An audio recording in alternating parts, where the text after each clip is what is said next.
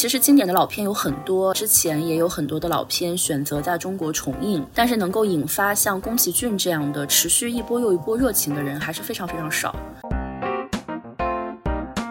宫崎骏的动画电影，它有两个非常鲜明的特点啊。第一个，它的主人公往往都是少年少女或者是儿童，似乎它预设的是一个未成年人的世界跟成年人世界的对照关系。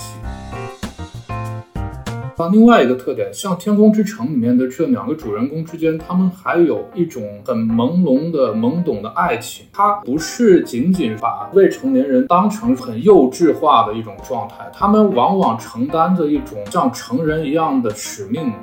要去拯救世界，要去体验人生的各种各样的不同的景观。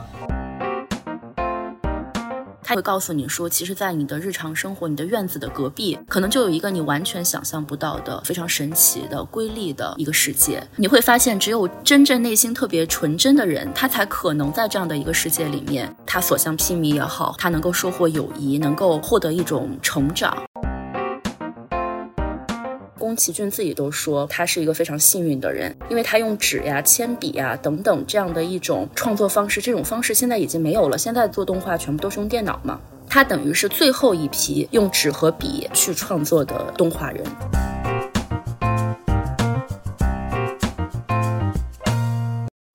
大家好，欢迎来到新一期的有点文化，我是主播于雅琴。我是主播倪恒。那这一期呢，其实我们想聊一个关于动画的话题，就是最近刚好有一部电影重新在中国上映，就是宫崎骏的《天空之城》。这个片子呢，其实觉得对于喜欢电影和喜欢动画的朋友来说一点都不陌生。就是它的主题曲，如果你听过的话，都会觉得非常非常的熟悉，已经成为了一个我们可能文化记忆里的一部分了。但是就是这样一部电影在中国上映之后，它的票房依然很高，截止到目前的话，已经有一个多亿了。其实这个片子诞生于一九八六年，已经差不多有四十年的历史了。那是什么让一部将近四十年前的影片还能这么有魅力呢？其实这一期就想跟黎恒来聊聊这个话题，聊聊宫崎骏，聊聊日本的这种动漫电影。呃，是的，其实宫崎骏应该说是在中国跨越了好几个代际，大家都非常的喜欢的一位动画大师。他是出生于一九四一年，今年也已经八十二岁了。我记得在二零一九年的时候，他的《千与千寻》另外一部他的经典的动画长片在中国上映的时候，也是有很多观众去捧场的，很多去看他的大荧幕的，不管是还一张电影票，还是哪怕是已经看过，想在大荧幕去重温它，都是一种对于自己的童年记忆，或者带着小朋友去重新感受那份童真，那份非常浪漫的想象。都是一种很奇妙的体验。对啊，这几年的话，其实陆陆续续像《千与千寻》《龙猫》《崖上的波妞》还有《红猪》等很多影片都要重新在中国上映了。我觉得就是其实经典的老片有很多，然后之前也有很多的老片选择在中国重映，但是能够引发像宫崎骏这样的持续一波又一波热情的人还是非常非常少。其实说回到这个《天空之城》，这个是吉普力工作室的一部开山之作吧，然后也是宫崎骏的第三部长片。然后我觉得其实还是挺能够代表就是宫崎骏的一些基本的特质的。然后它其实也是讲了一个我觉得蛮有童真色彩的这样的一个影片。然后就像这个片子的宣传语一样，打出了“纯真”这两个字作为它的一个宣传。然后它讲的就是可能在一个遥远的国度，然后它其实放在背景是有点想放在。在就是当时的英国，然后有这么一个地方吧，有一个小男孩，然后他无意间发现了一个从天空中掉落的小女孩，以这样的一个故事作为一个开头，然后就挺吸引人的。之后呢，其实在这个故事里面，两个人就携手，非常勇敢的去寻找原来在天空当中还有一座叫做拉普达的城市这样的一个故事。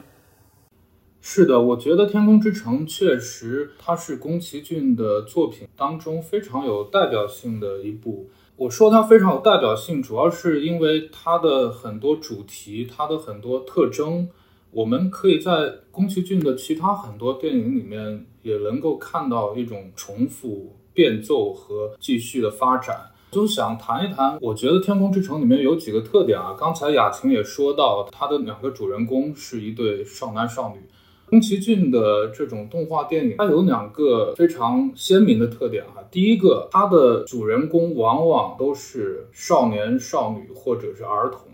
就是似乎它预设的是一个未成年人的世界跟成年人世界的对照关系。在他的影片当中，比如说像《天空之城》里面这两个主人公，这个小男孩和小女孩，他们大概的年龄就是十二三岁的样子。那在其他的他的一些影片当中，比如说《龙猫》，它的主人公就是大概是个小学生的阶段。还有比如说他的其他的一些影片《千与千寻》，那个里面的主人公也就是一个小女孩。那他这些人物就预设了一跟成年人的世界非常不一样的天真的一种状态，这是一个特点。当然，大家会说很多这种动画片它本身受众可能就是中学生或者是儿童，那它以儿童或者是未成年人作为主角，这个也并不是什么很特别的事情。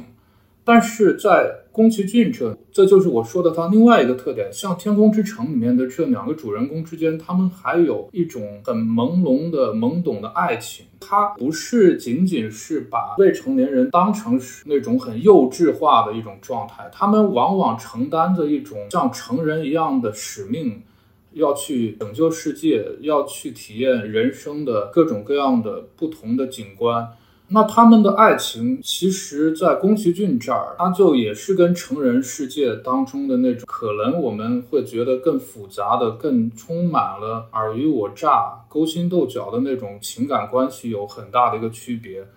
在《天空之城》里面有个非常美好的一个场景，就是这两个少男少女他们在飞船的勘探舱的外面。那个场景，它其实会让我们想到，比如说《泰坦尼克号》里面的主人公，他们站在船头的那样一个场景。但是跟《泰坦尼克号》那种成人世界当中，可能两个人他会涉及到性爱或者是一段关系的抉择不同。在宫崎骏这儿，他的这种未成年人之间的爱情是完全就像一个柏拉图世界里面的。柏拉图世界，它是区分了一个灵肉二分嘛？似乎在宫崎骏这儿，他是通过表现未成年人的精神世界、未成年人的勇敢、他们的情感，由于他是可以表现一种完全跟身体性无关的一种状态，似乎他们是一种更加具有灵魂性的这样的一个纯真的状态。这个在宫崎骏这儿显然是受到了一种有意的去表现他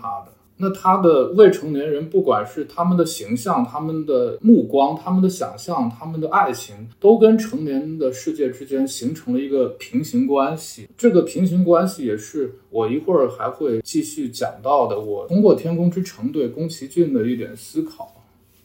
其实你刚才说到的这个特质，我觉得像大家很熟悉的《千与千寻》里面。也是这样子的，它其实也是里面植入了一个少男少女携手去对抗这个外部的世界，对抗相对邪恶的力量这样的一个故事内核。在这个龙猫里面，我也有一个印象特别深刻的地方，就是只有小孩子他其实是可以看到龙猫的，然后大人，嗯，虽然大人也不是什么不好的人，但他们就看不到龙猫这样的一个设置。其实我觉得在宫崎骏的世界里面。或者在他的价值观里面，你可以很明确的看到他对于这种童真、对于这种纯粹性的这样的一种，我觉得是他的一个执迷吧，就是他非常非常高度就是肯定这样的一种一种存在。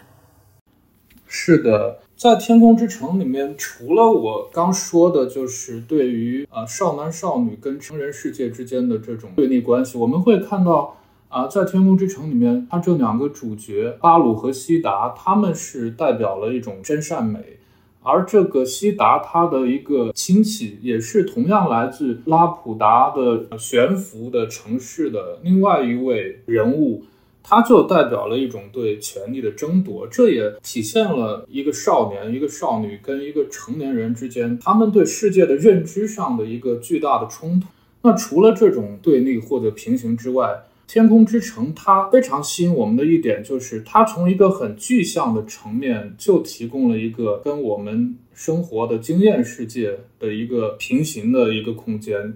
就是这一个传说中的拉普达的悬浮的城市。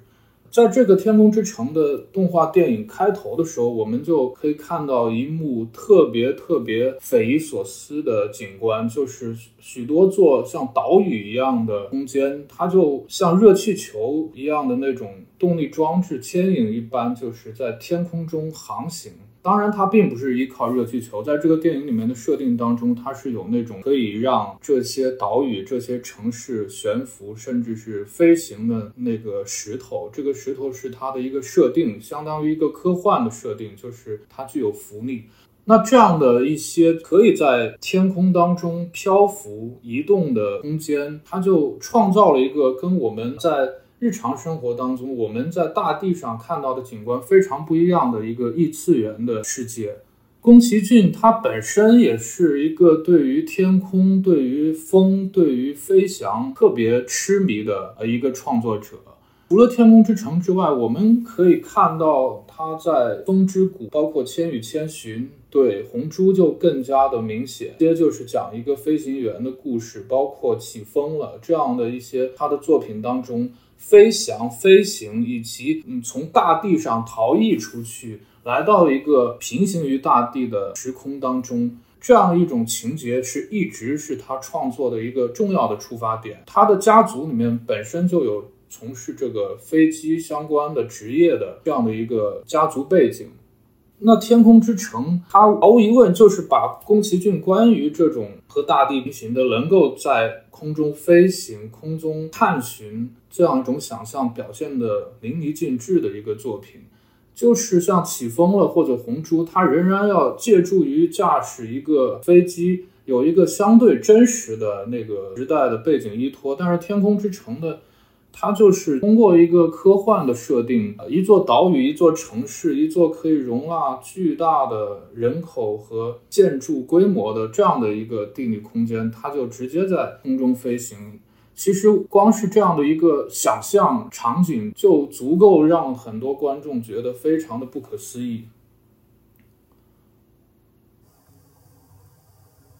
我觉得就是宫崎骏，他有一种非常强大的想象力。比如说，这个他关于天空之城的这样的一种想象；再比如说《千与千寻》里面，就是在日常生活之外还有这样的一个想象。哪怕就是像龙猫这样一个相对来说比较清新，然后小体量、没有那么宏大的一个故事里面，他也会告诉你说，其实，在你的日常生活、你的院子的隔壁。可能就有一个你完全想象不到的，呃，非常神奇的、瑰丽的一个世界，而且你会发现，只有真正内心特别纯真的人，他才可能在这样的一个世界里面，他所向披靡也好，或者说他能够收获友谊，能够获得一种呃成长。我印象特别深的就是《千与千寻》里面，就是其实你要是以我们日常的逻辑，你就会想，这个千寻他的父母是如此的粗鄙，但为什么他们的孩子又是这么的一个就是主角，然后非常的优秀，然后非常。的纯真呢？但我觉得这个其实用我们日常的逻辑，有的时候去思考他的这个世界里面的逻辑，有的时候都是不太通的。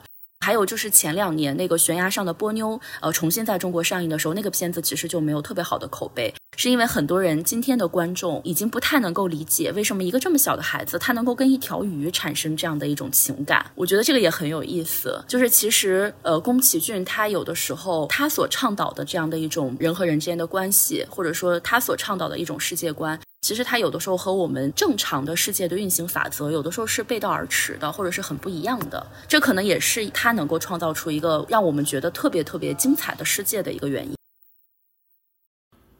嗯，是的，我我觉得呃，像《天空之城》，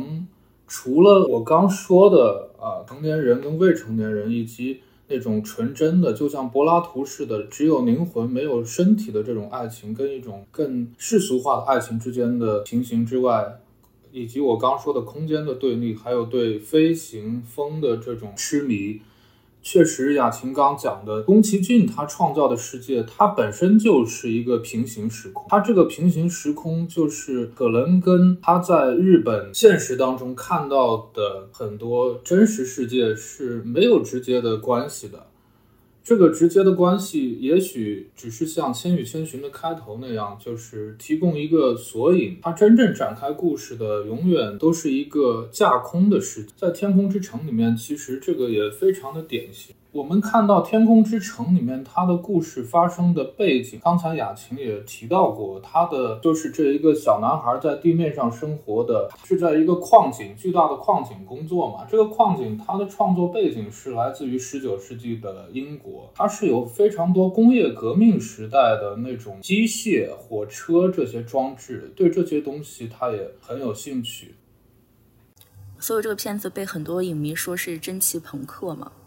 是他创造的这样一个架空世界呢，就是他可能截取一部分近代的一些知识或者说是形象，就比如说是他是一九八六年的作品，但是他却是使用一个十九世纪的来自于遥远的英国的这种景观，他并不在意说他这里面的这些人物的形象行为的逻辑跟他生活的日本有没有直接的关系。他就是在架空世界里面创造一个，有一部分知识和形象来自于过去，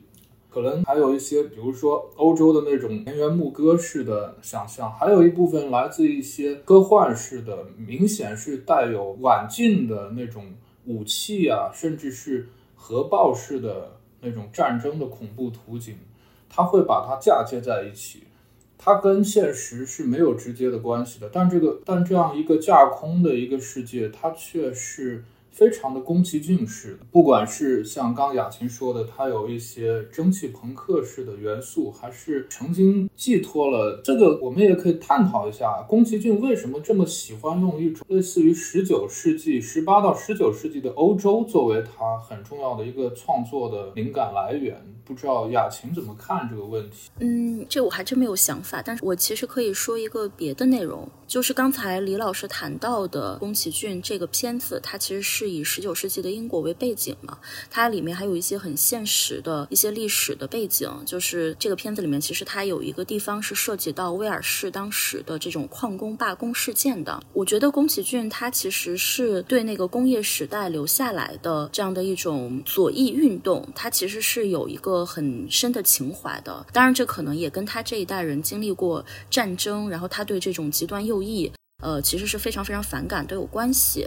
我其实也挺想分享一下，就是他对中国的感情，这个也特别能够看得出来，宫崎骏他的这样的一种左翼思想吧，其实我觉得是他很重要的一个思想来源。这或许也能够间接的去解释为什么他对十九世纪的英国或者对工业革命这样的一个背景，他是非常非常感兴趣的。其实宫崎骏他一直都是对中国有很深的感情的。他在很早的时候就参与过一个动画片，就是和那个他的朋友高田勋一起参与的，叫《熊猫家族》。当时就是以中国的这个国宝熊猫作为一个形象，画了一系列的动画片。后来在中日邦交正常化之后，其实宫崎骏很早就来过中国，一九八四年他就来过中国。但是很奇怪的是，这样一个其实在内心深处很喜欢中国、很喜欢中国文化的一个动画大师。他在那一次来华之后，却很少再提及他当时在中国访华的经历，而且后来他也没有再来过中国。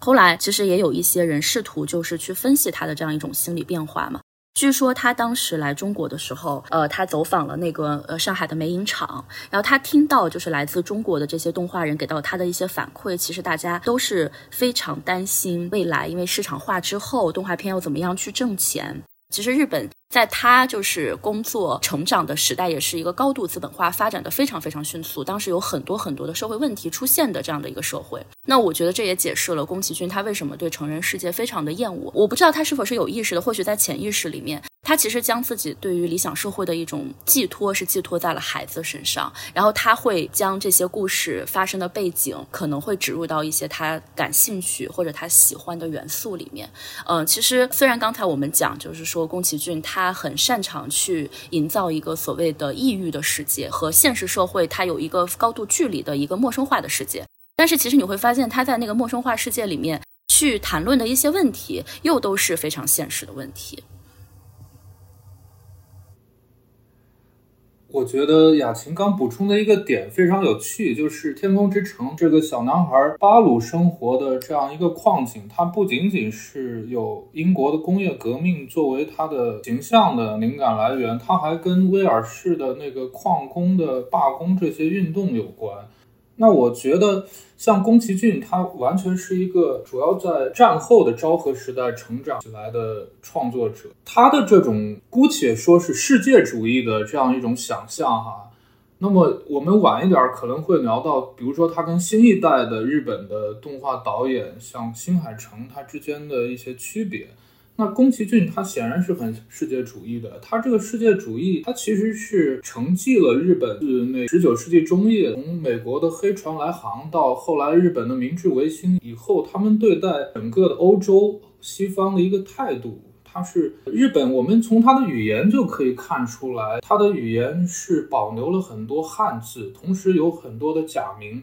假名其实就是一种拼音文字嘛，它的假名呢就可以直接把很多的欧洲的语言用音译的形式纳入到他们的日语的系统当中去。所以，我们可能很多人有一个印象，就是日本人他们说英语是有一些困难。其实有一个原因，就是很多英语的词，比如说电脑，在中文里面它就会翻译过来嘛。那我们不会把它跟 computer 混淆，但在日语里面，它可能它本来就是用一个近似于英语的发音来读。但这另另外一个方面也说明了日本的从它的语言系统看它的文化系统。它在明治维新之后，它的这个语言系统相比于中国的语言来说，它的开放性要强得多。它可以吸纳大量的外来的新的词、新的表述，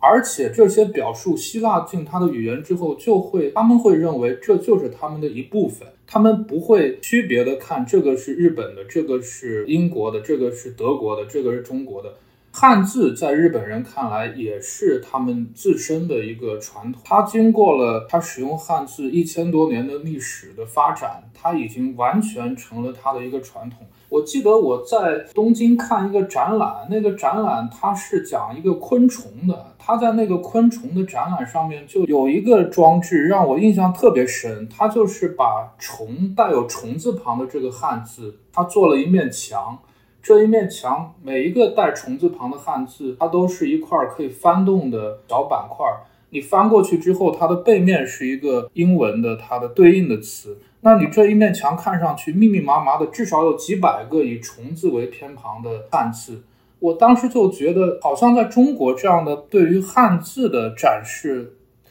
好像还不是那么的常见，在一些艺术展上。那日本人好像就非常自然的可以应对这一点，因为他们这样一个展览，东京作为一个国际化的大都市，它是面对全世界的观众的，好像他也很自豪的在向所有人在看，这是我们的文化的一部分，起码这是来自于东亚的文化很特殊的一部分。这样一个虫字旁，它就很明显的一面墙摆上去，它跟英文仅仅是通过一个发音，它是有巨大的区别的。那我们也会看到，在日本的动画创作的题材上面，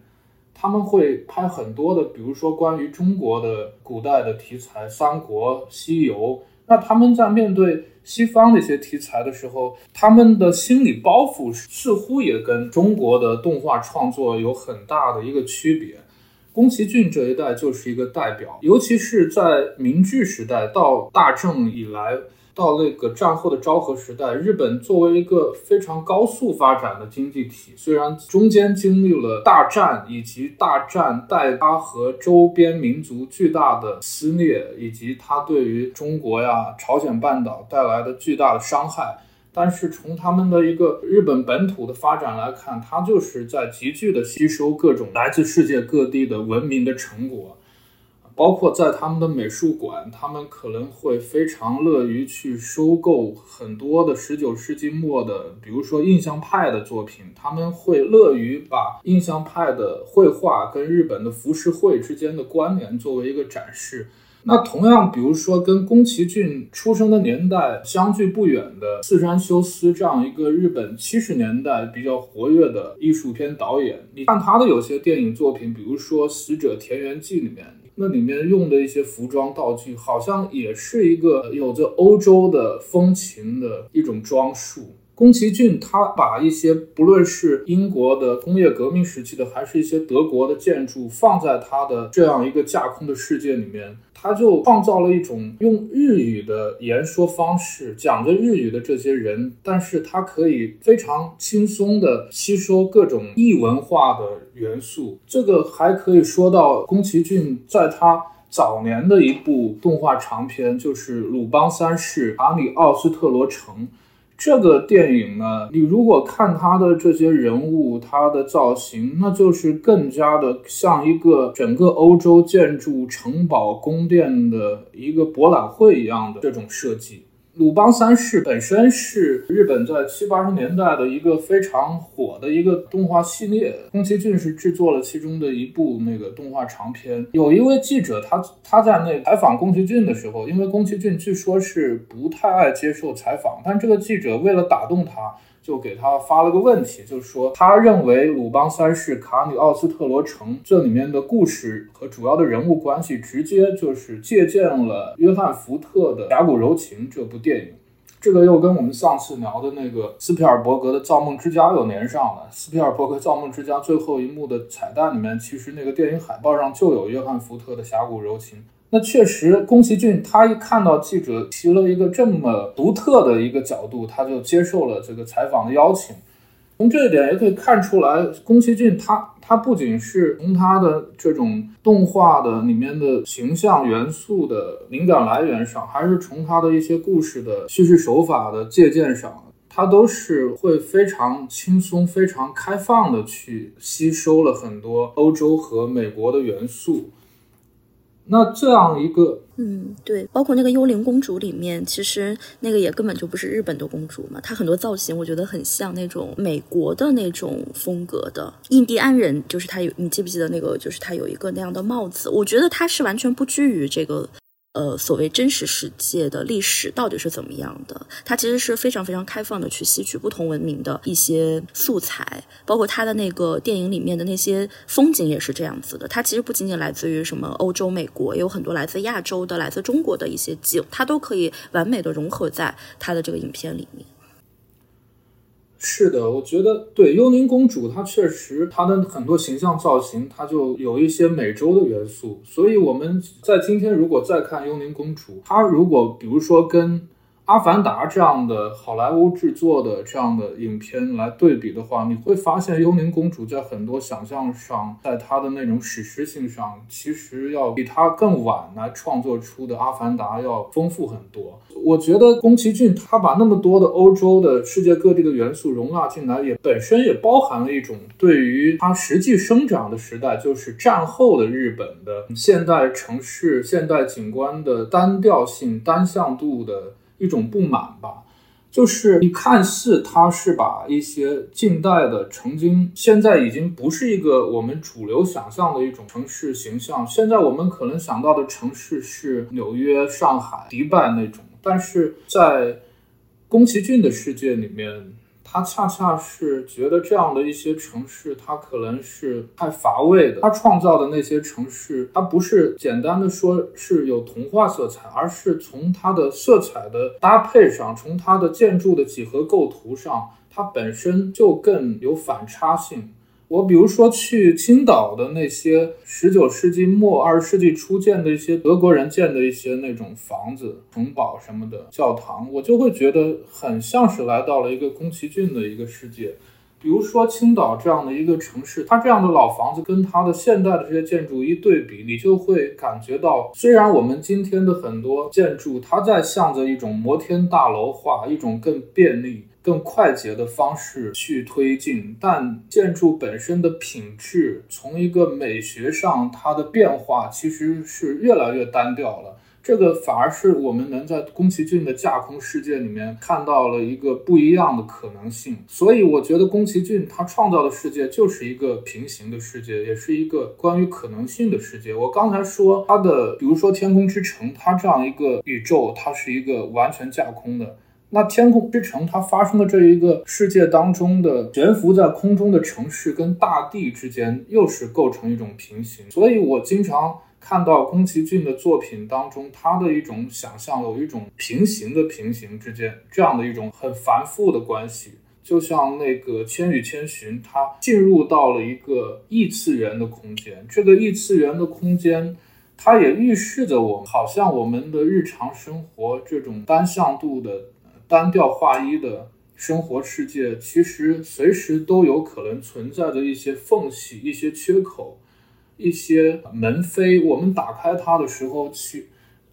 在我们的想象当中，或者哪怕是我们可以设想，经由我们走神或者做梦，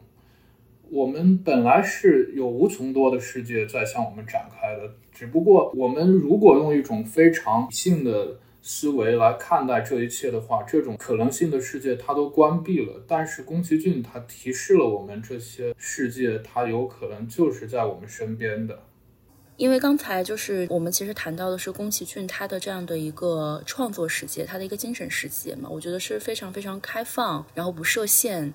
以及国际主义的，呃，甚至于我觉得他的想象力是超出了我们的想象的，我某种程度上可以这样讲。但是呢，其实回到这个真正的这种创作层面，其实他对于创作，我觉得真的是非常非常的精益求精。那精益求精可以说就是非常的脚踏实地的。然后，因为我之前做过一个就是宫崎骏八十岁生日的一个稿子，当时采访了一些中国的动画人，他们就讲到说，就拿这个《幽灵公主》来讲的话，呃，其实大部分的中国人最早看到这些影片，其实都是通过 DVD 和 VCD 或者网络上面的一些盗版的资源嘛，那些画面其实根本就不清楚，直到后来他有机会看到这种大荧幕的。版本的时候才会发现，就连这个影片当中的那个淘金嘛，不是它有个淘金的情节，里面一粒一粒的那种金沙的颜色，其实宫崎骏都是。一个一个亲自去定、亲自去挑选的，就是这种精工细作这样的一种工匠式的去制作自己的动画片，其实也是今天非常非非常难以达到的。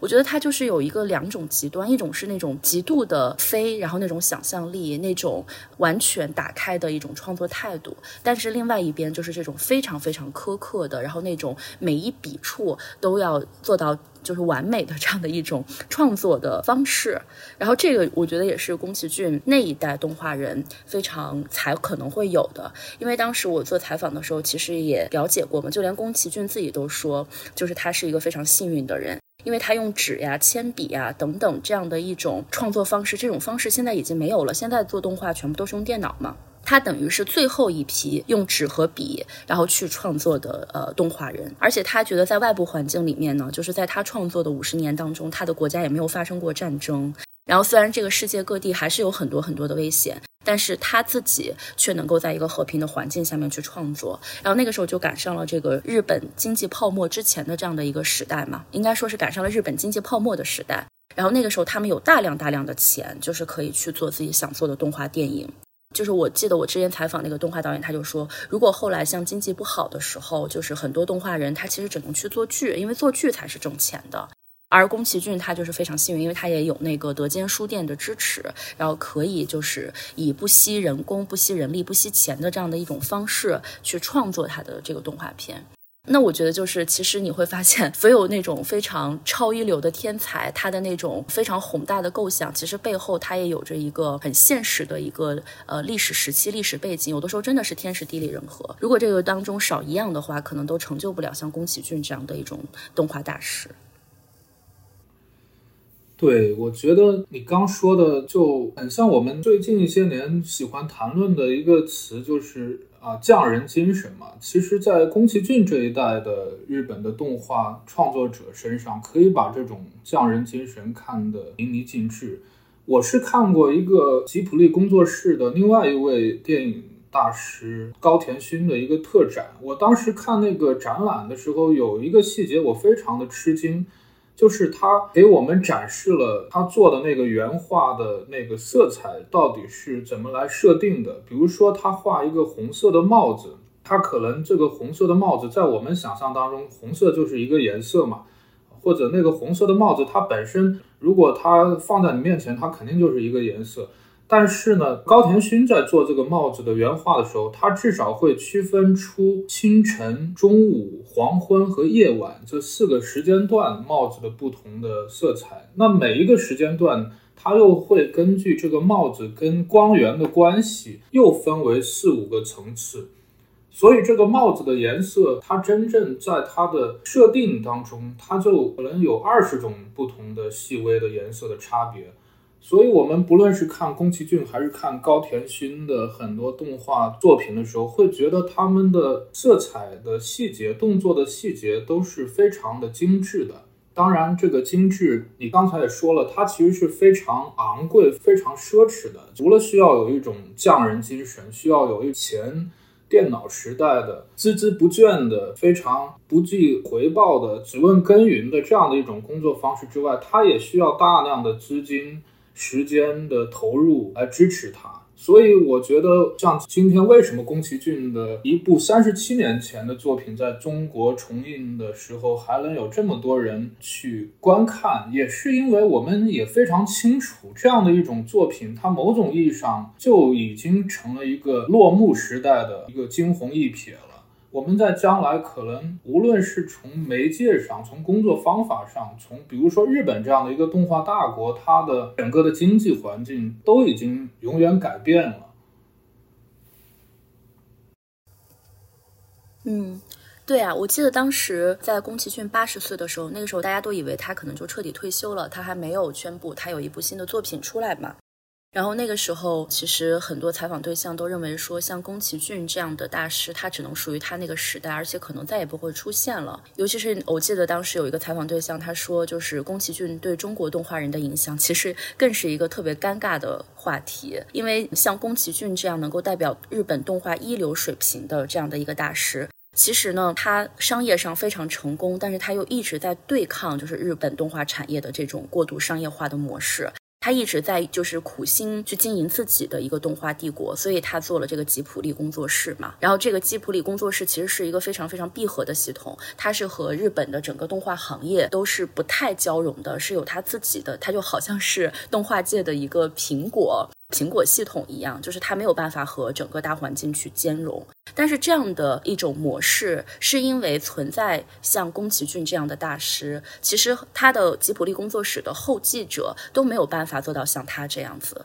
这也就是为什么宫崎骏每每都会食言，他明明说过好几次他要退休了，他也都不能退休。因为每当吉卜力工作室没有办法再经营下去的时候，宫崎骏就得重新出山。但是如果中国动画人去学习他的这样的一种抗争精神，这样的一种对抗整个产业的这样的一种态度的话，可能就没有办法去工作了。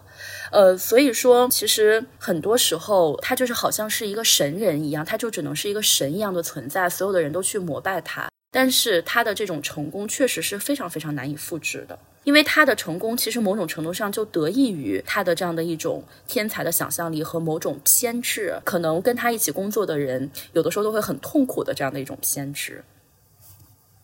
其实说匠人精神，都把它说低了，或者说简单了。我觉得你用“偏执”这个词用的非常好。其实我在后来我看日本另外一位已经英年早逝的日本的天才的动画大师金敏，他的一些自述里面，我也能感觉到他的那些作品全部都是呕心沥血，可能是连熬，经常在赶工期的时候，好多天都不怎么睡觉，这样子来做出来的。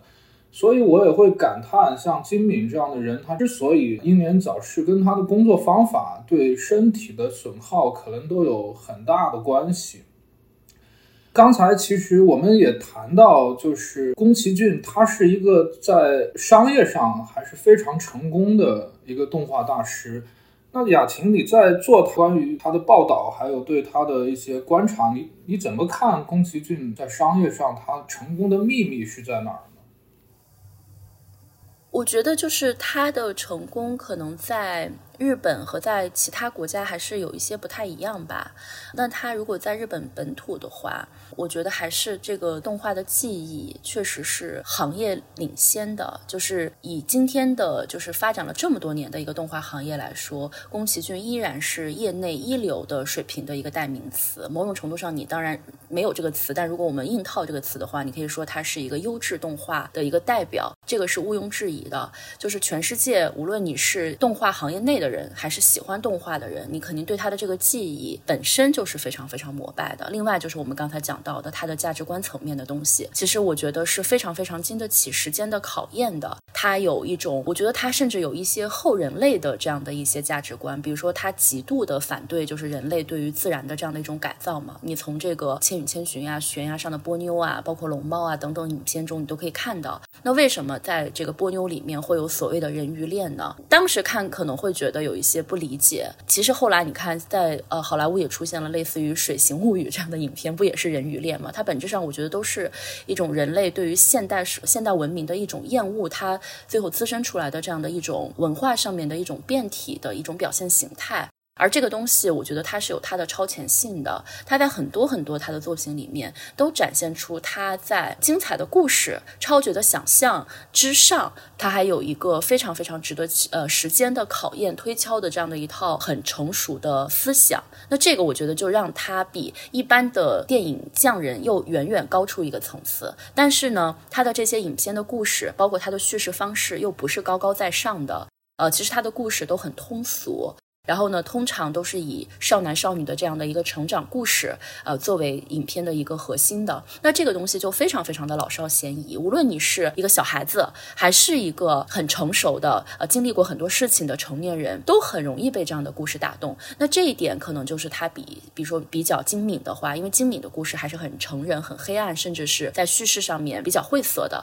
而宫崎骏他其实他的故事是很平易近人的，但是他的思想性又很深刻。然后他的技术又很高超，那么自然而然就肯定是得到很大一批观众的喜欢。那么在日本当时，他其实很多作品都紧紧的贴合着日本的一些呃社会发展的脉动嘛，无论是这种反战。呃，环保的这样的一些左翼的思潮，还是一种所谓的和平等等吧，这样的一些呼吁，我觉得还是会很容易得到日本的普通观众的一些共鸣的。那么在比如说在美国，因为他后来也得了那个奥斯卡的终身成就奖嘛，那说明他在西方其实也是有非常非常多的粉丝的。那我觉得他其实某种程度上就有一点点像黑泽明，就是他既有这种日本民族性的这样的一些表达方式吧，就是他的电影虽然那些主人公可能未必是西方人想象出来的日本人穿着和服，或者是古代的那些展示一些日本的传统文化。但是他的这种情感的方式，可能还是相对来说是比较日本文化的。但是同时呢，因为它杂糅了很多世界各地的这样的一些文化的元素吧，其实西方人看起来也不陌生。比如说像《天空之城》，它发生在一个英国，那可能看起来也很亲切。另外就是说，在即使是跟美国去比的话，日本的这个动画技术也依然是非常高超的，等等吧。那么这些，我觉得都能够让他在西方，他既能够提供一种文化的意志性，也能够提供一种熟悉的一种创作手法。在西方也能够呃非常非常的成功。那在中国，我觉得其实我们都是第二波次甚至第三波次去接受宫崎骏的人了，并不是一个一手的接触宫崎骏的观众。那其实我们对于他的喜欢，可能也有他被经典化的这样的一个原因。当我们看到宫崎骏的电影的时候，我们就已经知道他是一个经典的日本动画人，所以他也很容易就被中国的呃最早一批可能去看这些东西的人所接受。那么一代一代的人。在传承下来，发现哦，它确实是经得起时间考验的。今天啊，即使技术非常非常好的情况下，可能也没有比它的这个动画水平再高出多少去的一些作品。那我觉得这可能是我个人觉得几方面的原因吧。呃，我觉得刚才说的有几个点我都非常的认同，比如说你把它比作日本动画界的黑泽明。他这种集大成的艺术感觉，包括在全世界受到的欢迎程度，还有一点我很认同的就是你提到的他的这种后人类主，这也是我这一次再来回顾宫崎骏的作品的一个很突出的一个思考吧。我们在谈论，比如说《天空之城》这样的它的动画作品的时候，很容易就是从环保或者是和平主义的角度来给它下一个定义。因为《天空之城》上面那座悬浮在空中神秘的拉普达城，它其实有两部分嘛，它底下可能有很多机械的装装置，它的那个整个的造型又非常的像那有一幅对巴别塔的经典名画的那个形象。但是它的里面又有一棵参天大树。当这个天空之城的结尾，这一个拉普达它的下半部那一个更人工的部分开始脱落的时候，这个属于自然的部分，这棵大树还依然存留在那儿，而且它还在缓缓的上升。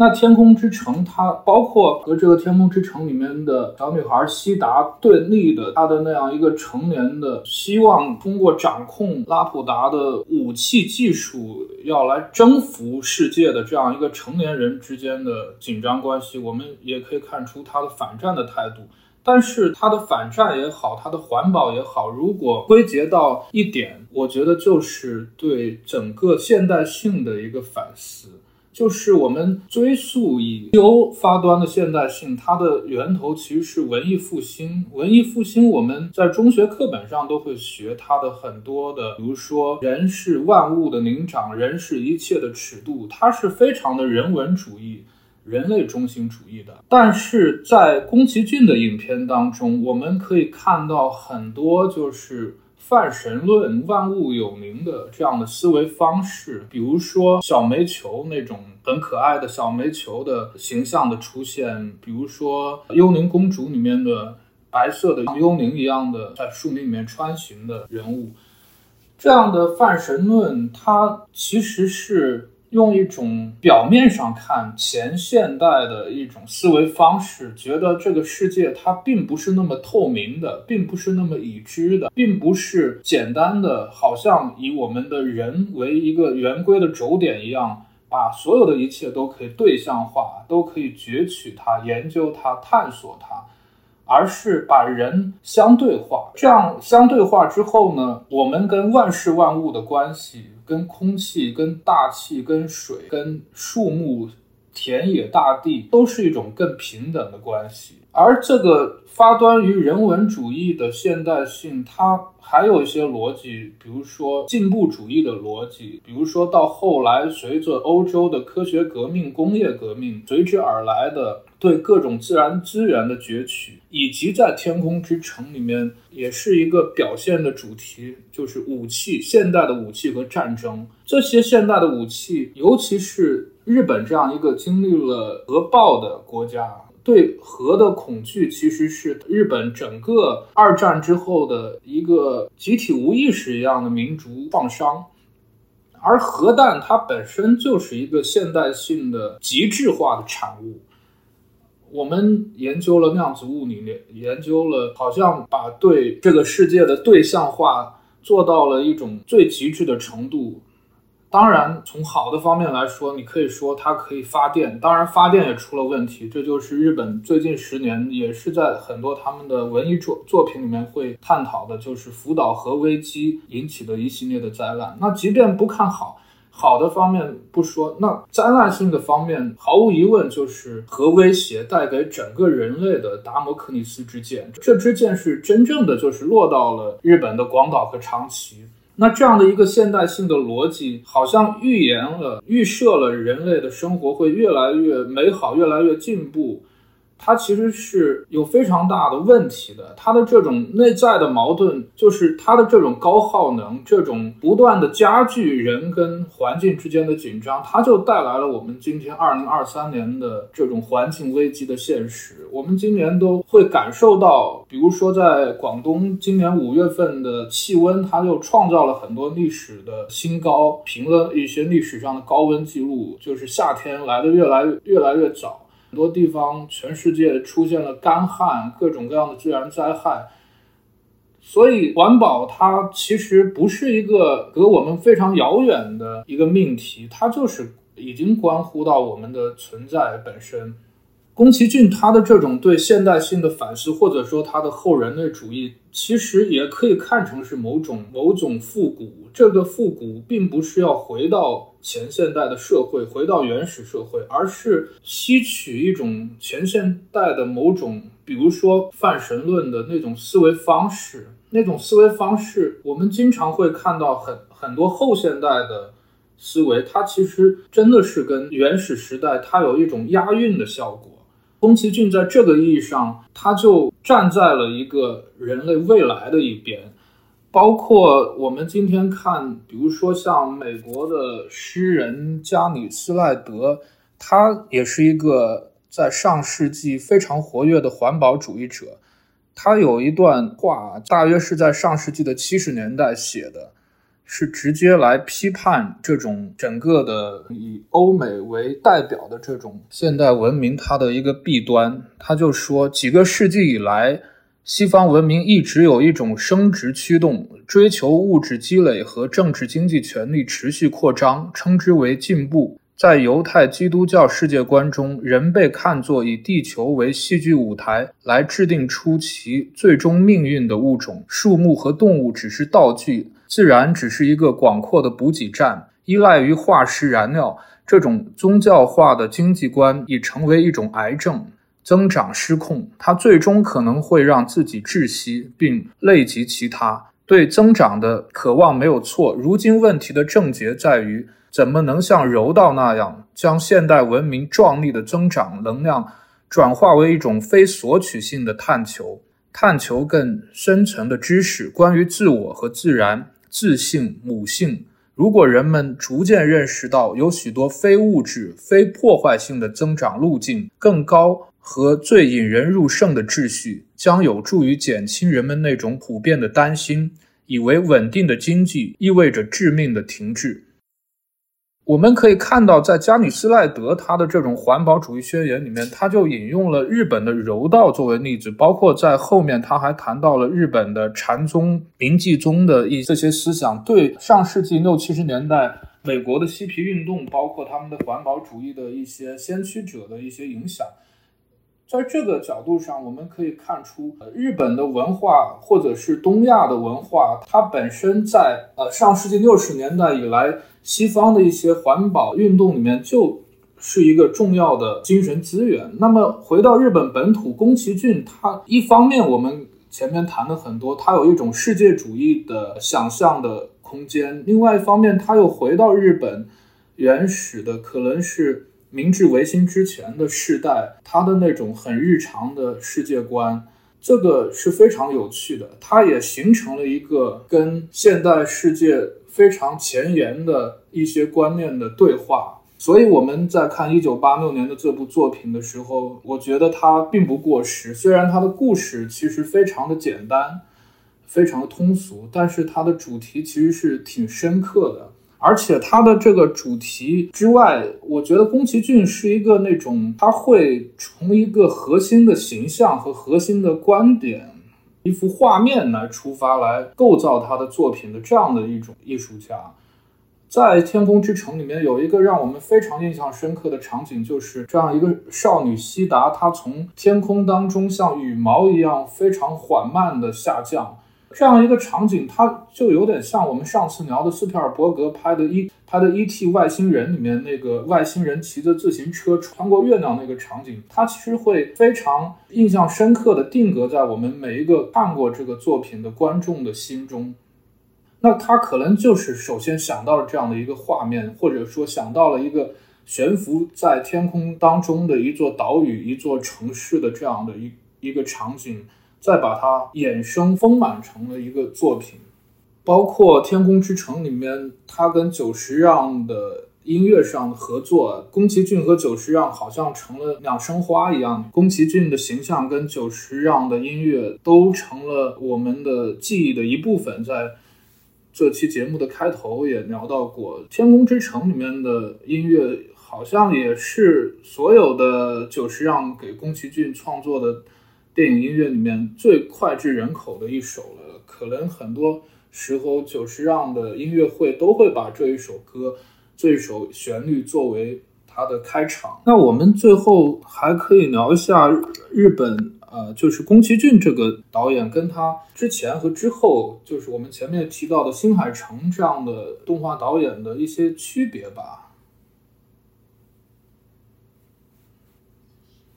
其实我觉得我们都聊的，嗯，宫崎骏的这个话题，我觉得都挺充分的了。然后我觉得可以简单的延伸一下吧，就是当然日本动画界有非常非常多的大师，无论是在商业上非常成功的，还是一些独立的动画人。其实，呃，要聊这样的一个脉络和发展的话，我觉得今天可能几个小时都聊不完。但是呢，呃，如果说在中国的话，我们就说在院线这个领域里面，那确实新海诚他的影响力，呃，也是这两年来非常非常重要的一位动画人。然后他可能也是今天的中国很多年轻人非常喜欢的这样的一个动画，我觉得也可以叫大师，因为他确实也做到了所谓的作品可能是非常受欢迎，然后也有相对比较深刻的思想，然后全世界也有很多很多的观众做到了这几点吧。多了，我们就算是念个菜单都念不完。那我简单的可以提一下这个脉络，就是宫崎骏他其实是师承了日本的第一代动画大师手冢治虫的。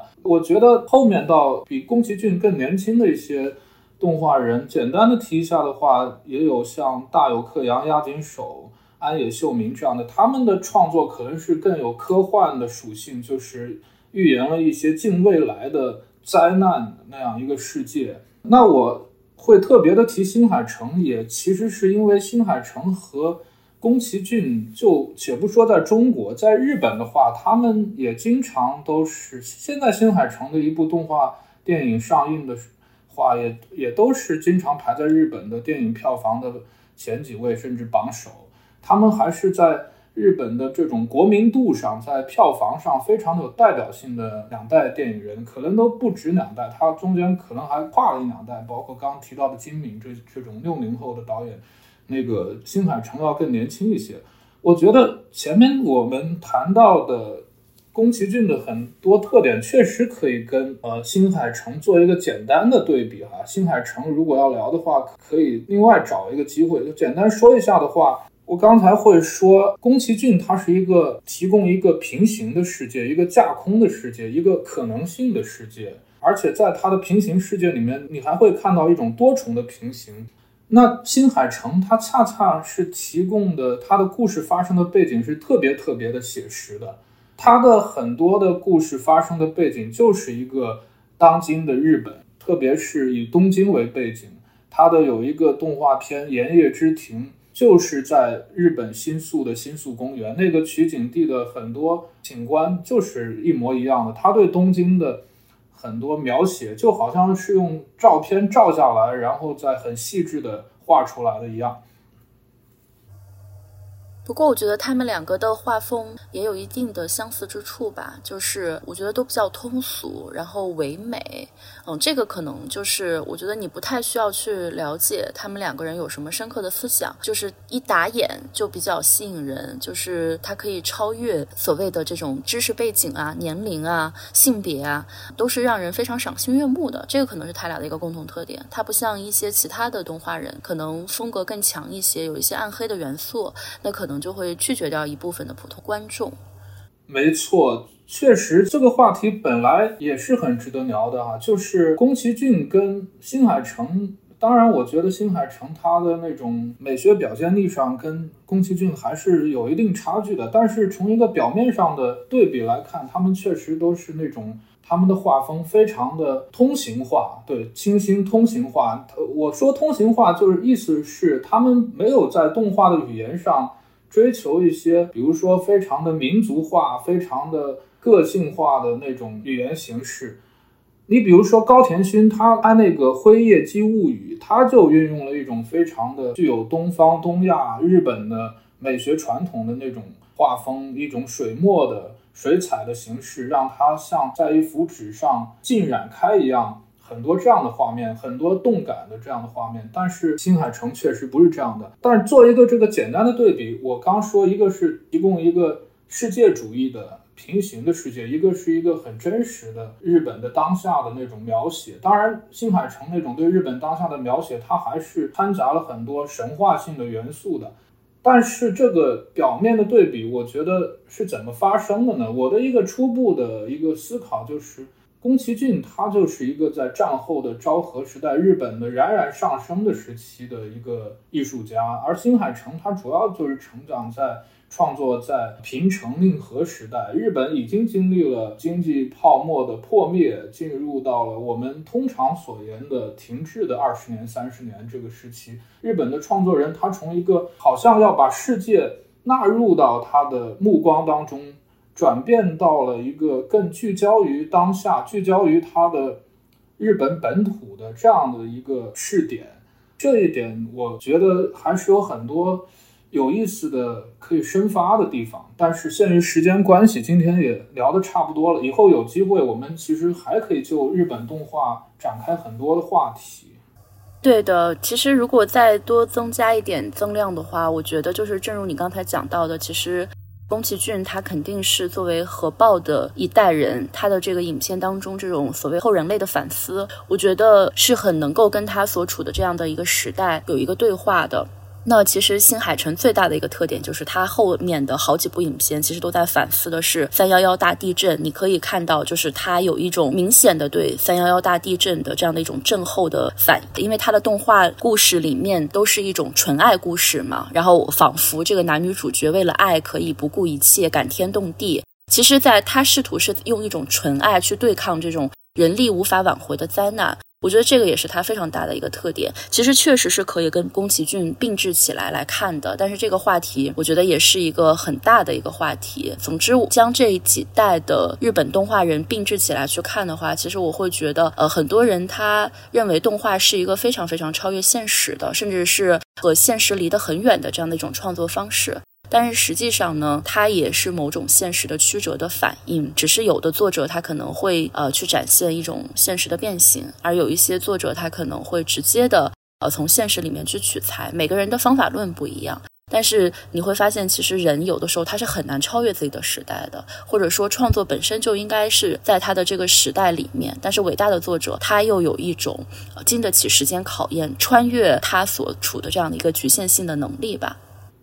是，就是你刚才提到的一个点，其实也涉及到了新海诚跟宫崎骏的一个对比或者相似性，就是他们都是喜欢讲纯爱故事，他们的主角经常都是少女，好像这个里面还会涉及到日本人的一种少女崇拜，就是可能日本人对一个女性的最高的夸赞就是可爱，但这个东西它里面延伸出的问题啊，这今天可能也没办法展开。但总之，他们的这种对于纯爱的角色，对于一个少女的少年的角色的塑造，一种更通行的动画语言，它确实在结合到他们对于他们所处的时代命题的这种非常敏锐的关切，确实为他们赢得了许多观众。那我们今天也聊得差不多了吧？后有机会再开别的话题。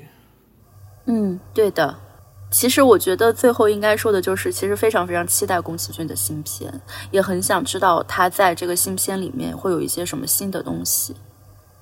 是宫崎骏在下个月日本就会上映他继十年前的《起风了》之后的又一部作品。宫崎骏又一次食言，就是他本来说要退休了，我们也期待等他的新片上映之后再来聊一期。好的，好的。今天就先这样吧，谢谢大家，拜拜，拜拜。